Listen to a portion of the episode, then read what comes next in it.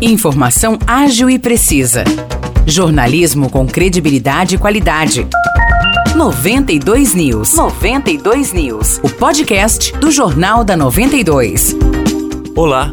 Eu sou Morris Projan e a partir de agora você fica bem informado sobre as principais notícias do dia em nossa cidade e região. No episódio 430 do podcast 92 News, você confere. Terminam hoje as inscrições do vestibular Univesp Polo Vargem Grande do Sul. As inscrições são realizadas exclusivamente através do link univesp.br/vestibular. O valor da taxa é 45 reais e a prova será realizada no dia 22 de maio. A universidade oferece os seguintes cursos: licenciaturas em Letras, Matemática e Pedagogia, Engenharia da Computação, Engenharia de Produção e Administração Pública, além de dois novos cursos, bacharel em administração e tecnólogo em processos gerenciais. O local da prova será informado posteriormente através do site vestibular.univesp.br. Se tiver dúvidas ou se enfrentar dificuldades com a inscrição, a central de atendimento da Fundação VUNESP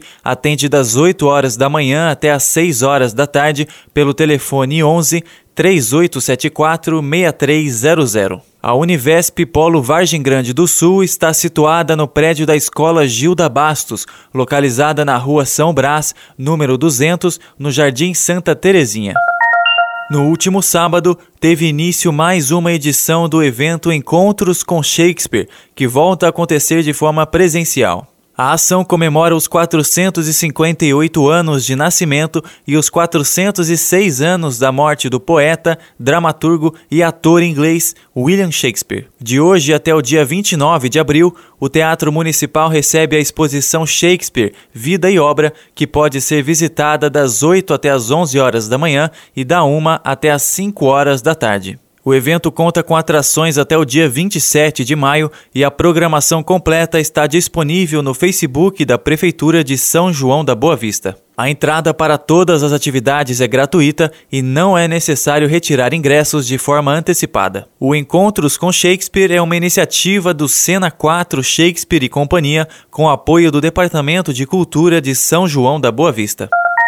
Um homem foi preso na tarde de sábado em São João da Boa Vista por estelionato. Segundo a polícia militar, o acusado chegou à cidade na última terça-feira e tentou aplicar golpes na venda de veículos. De acordo com os policiais, em mais de uma ocasião, ele pegou um carro em uma loja para fazer o test drive e quis vendê-lo a um outro estabelecimento. Após várias denúncias, a PM conseguiu localizá-lo em um motel em São João da Boa Vista. Foi constatado que ele fez um buraco na parede do estabelecimento para poder sair do local sem que as câmeras de segurança obtivessem imagens dele.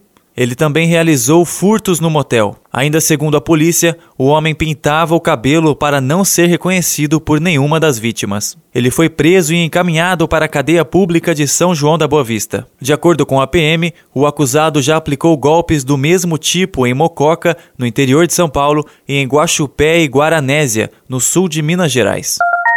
A partir de hoje, em São João da Boa Vista, crianças de 6 meses a 5 anos de idade já podem receber a vacina contra a gripe e influenza e também a vacina tríplice viral contra o sarampo, a cachumba e a rubéola. Além das crianças, trabalhadores da saúde estão autorizados a receber os dois imunizantes, como já ocorre desde o início do mês. Em relação à vacina contra gripe e influenza especificamente, ainda podem tomar o imunizante os idosos com mais de 60 anos e as gestantes e mulheres que deram à luz há no máximo 45 dias. Para todos os públicos citados, a vacinação é realizada nas 13 unidades de saúde de São João da Boa Vista, da das 8 horas da manhã até as 4 horas da tarde. Os destaques de hoje ficam por aqui. Valeu e até o próximo episódio do nosso podcast.